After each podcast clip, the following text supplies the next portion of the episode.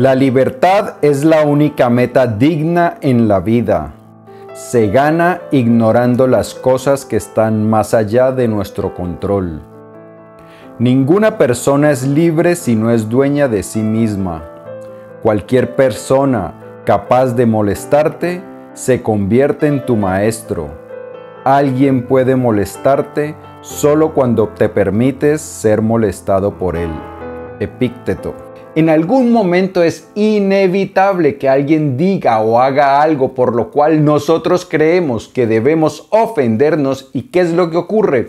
Cuando nosotros nos ofendemos, ¿quién es el que la pasa mal? Pues nosotros mismos. Así que para evitar que alguien pueda tener ese efecto sobre nosotros, porque alguien que me ofende, alguien que tiene poder sobre mi estado interior, entonces como dice Epícteto, se convierte en mi maestro, en mi amo, porque ya yo no soy dueño de mi estado interior, es la otra persona que sabe qué botones tocar para afectar mi estado interior y eso no lo debemos permitir. En este episodio de las notas del aprendiz vamos a hablar acerca de cómo no volverte a sentirte ofendido para que seas tú el que controla tu estado interior. Y como esto de ser dueño de nosotros mismos y mejorar es importante, y no solo eso, sino urgente, vamos a empezar ya mismo. Bienvenido a las Notas del Aprendiz, el lugar que está dedicado, espérame, yo miro, sí, eso es a ti, a darte todas las ideas y todas las herramientas que necesitas para que te conviertas en tu más extraordinaria versión y para que de esta manera vivas la vida extraordinaria, libre de ofensas, la que siempre has soñado y la que naciste para vivir. ¿Por qué?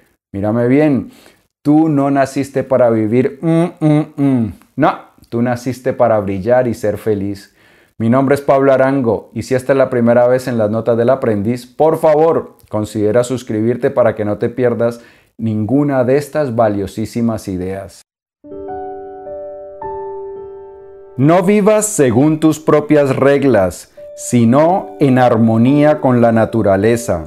Epícteto. Esto es un hecho. Resulta que ha encontrado la ciencia que el 75% de las conversaciones entre los seres humanos son acerca de otros seres humanos. Es decir, nosotros estamos hablando los unos de los otros casi todo el tiempo. Así que es inevitable que las otras personas hablen de nosotros y que opinen de nosotros. Pensar que todo mundo habla de todo mundo, menos de nosotros, porque por alguna razón nosotros somos casi perfectos o por alguna razón nosotros somos los más encantadores y por eso no tenemos mancha y por eso la gente no puede hablar de nosotros, pues es algo irreal, semejante cosa no pasa. Uno de los fundamentos o quizá el mayor fundamento de la filosofía estoica era preocuparte por las cosas que están bajo tu control y olvidarte aquellas que no están bajo tu control. Y bajo tu control no está efectivamente determinar si las personas hablan o no de ti y si hablan bien o no de ti. Simplemente el mundo funciona de esta manera. Entonces nosotros tenemos que vivir en armonía con el mundo, no pretender que no se hable de nosotros, que no nos digan cosas que nos pueden resultar molestas. No. Entonces, ¿cuál es el primer paso para evitar ofenderte, preparación. Miremos lo que decía el sabio Séneca. El que prevé que puede suceder todo cuanto puede venir, suavizará el ímpetu de todos los males, que no traen nada nuevo a los que están preparados y esperándolos, y se hacen pesados solo a los que se creen seguros y esperan solamente felicidad. Séneca sabía cómo funciona el mundo, sabía que las personas hablan, dicen cosas y algunas de esas cosas no son agradables o no nos resultan agradables a nosotros. Entonces, lo primero que tenemos que hacer para evitar ofendernos por lo que hace o dice la gente es entender que la gente es gente, lo mismo que nosotros somos gente. Nosotros también tendremos comportamientos que resultan irritantes a otras personas. Cada uno de nosotros tiene actitudes y comportamientos que a otros le pueden resultar molesto. Entonces no podemos pretender que el universo se comporte como nosotros deseamos que se comporten, que hagan solo las cosas que nosotros queremos. Entonces cuando nosotros entendemos cómo es la naturaleza del hombre, pues estaremos mucho mejor preparados. Y por eso era que Marco Aurelio, el sabio emperador, cuando se despertaba, se decía estas palabras. Cuando despiertes en la mañana, di a ti mismo, la gente con la que hoy trataré serán entrometidos, ingratos, arrogantes, deshonestos, celosos y maleducados. Son así porque no pueden distinguir el bien del mal, pero yo he visto la naturaleza del bien y la fealdad del mal.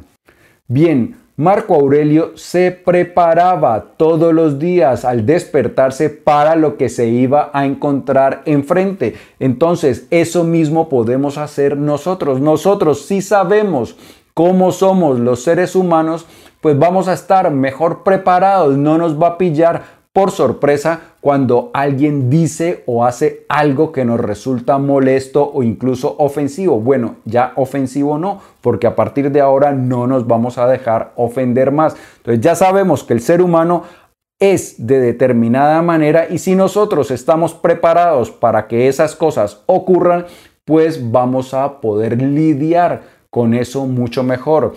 ¿Cuál es el segundo paso para evitar sentirte ofendido? Acepta la verdad y rechaza las cosas sin sentido. Muchas veces nos ofendemos por cosas que son reales, pero que como no nos sentimos muy a gusto con eso, entonces preferimos que la gente no nos lo diga. Eso lo que señala es que tenemos una piel demasiado sensible, muy delgadita y entonces cualquier pinchacito ya lo sentimos. Lo mejor que podemos hacer es aprender a lidiar con la verdad. Eso nos va a dar, nos va a desarrollar una piel un poco más callosa para que no nos andemos ofendiendo por todas las cosas que nos puedan decir. Escuchemos primero a Séneca. Alguien hizo un chiste acerca de mi cabeza calva, la debilidad de mis ojos, la delgadez de mis piernas, lo corto de mi estatura. ¿Qué insulto hay en lo que todo mundo puede ver?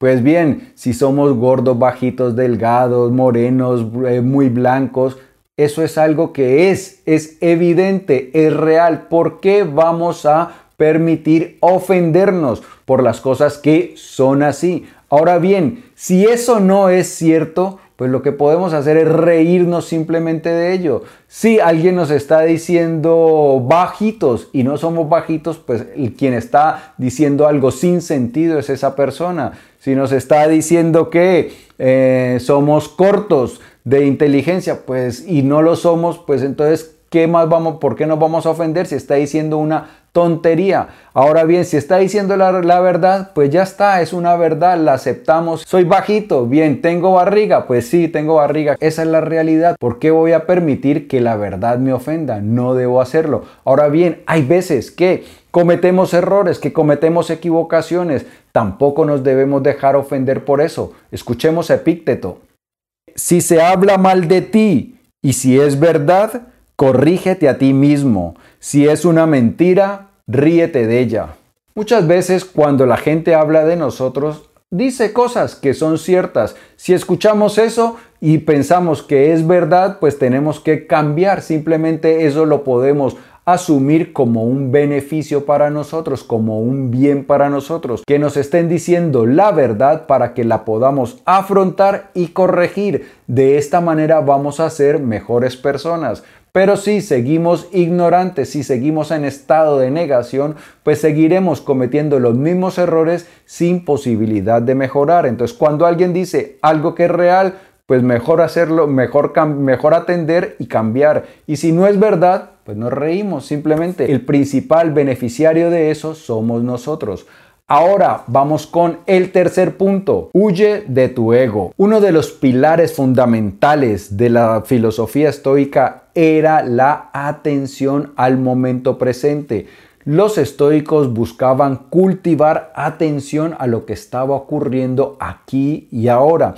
Y para eso entonces trataban de evitar la continua distracción de nuestra mente. Nuestra mente tiende a viajar hacia el futuro, a imaginarse desgracias o al pasado, a recordar muchos eventos que algunos de ellos son negativos y que nos ponen otra vez en un estado emocional negativo. Entonces, en el momento presente, cuando nosotros estamos atentos al momento presente, hay una cosa que empezamos a descubrir.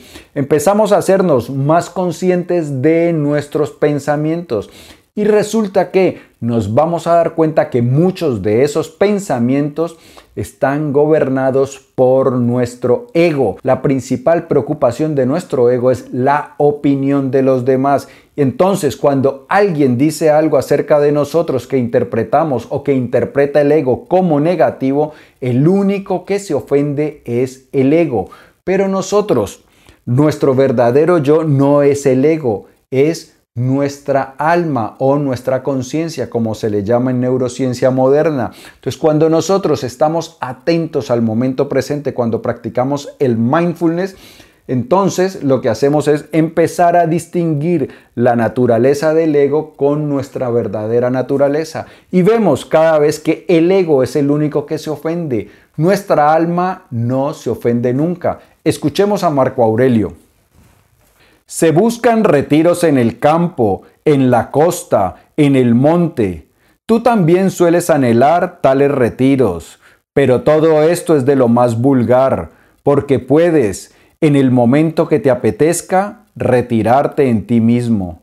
En ninguna parte un hombre se retira con mayor tranquilidad y más calma que en su propia alma. Sobre todo, aquel que posee en su interior tales bienes que si se inclina hacia ellos, de inmediato consigue una tranquilidad total.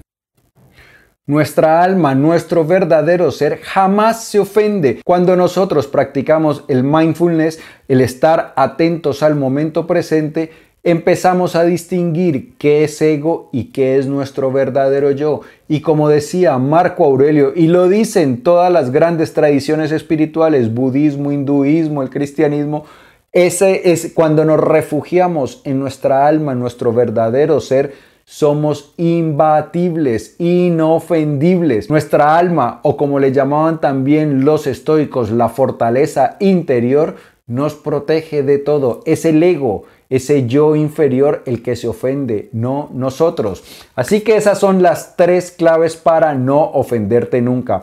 Primero, vive de acuerdo con la realidad las personas hablan y entonces no podemos evitar eso. Segundo, acepta lo que es real y rechaza lo que es un, sinsentido.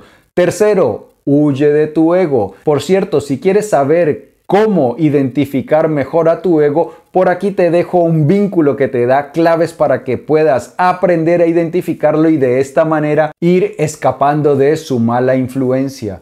Amigo mío y amiga mía, si el vídeo te ha gustado, dale por favor dedito arriba. Te invito a que lo compartas para que me ayudes a que hagamos viral la sabiduría. Ah, y por aquí te dejo otros vídeos con ideas estoicas muy interesantes. Nos vemos prontísimo. Chao.